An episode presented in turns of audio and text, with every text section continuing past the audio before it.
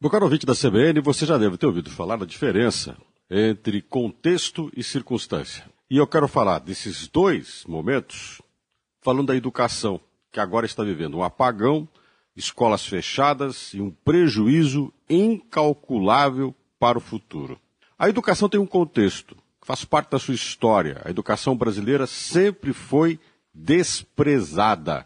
A história da educação brasileira é a história do descaso, do discurso, mas não da prática, das coisas que nunca se realizam. Já o contexto tem um contraponto com a circunstância. Diante da crise, qualquer crise que a gente atravesse, aquilo que é um problema contextual se agrava. Veio a pandemia, a educação teve que suspender as aulas presenciais. Quem pôde foi para as aulas remotas. Uma grande parte dos estudantes brasileiros não tem condições estruturais, técnicas para uma educação remota.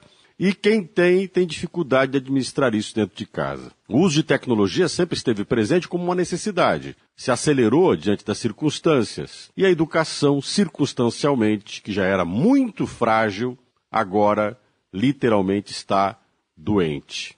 Nós precisamos defender o retorno às aulas presenciais de forma gradual, de forma segura, Muitos pais falam que se preocupam com a formação dos seus filhos. Devem se preocupar.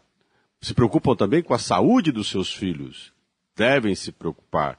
Educação e saúde são condições fundamentais e vitais para a vida de um ser humano. Os pais têm que acompanhar as escolas. Os pais, se não se sentirem seguros, optem pelo ensino remoto. Se verem segurança na escola, devem levar os filhos para a escola. Devem apoiar o retorno da escola devem, inclusive, não só circunstancialmente, só agora, devem acompanhar a escola a todo momento, conversar com ela, com os professores, com a direção, entender o que, que ela ministra na educação. A grande maioria dos pais, contextualmente, se desvincula da escola.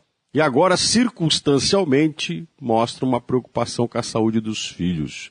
Mas a educação vai ficando.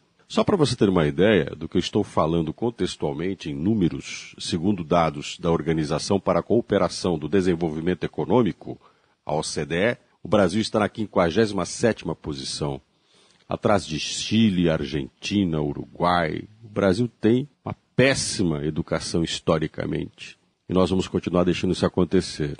Ir aos bares, lanchonetes, se concentrar para o lazer, todo mundo parece fechar os olhos, ou pelo menos uma grande parte das pessoas fecham os olhos para isso. Para as escolas, o que aparentemente são os olhos abertos e atentos, é na prática uma falta de entender o contexto.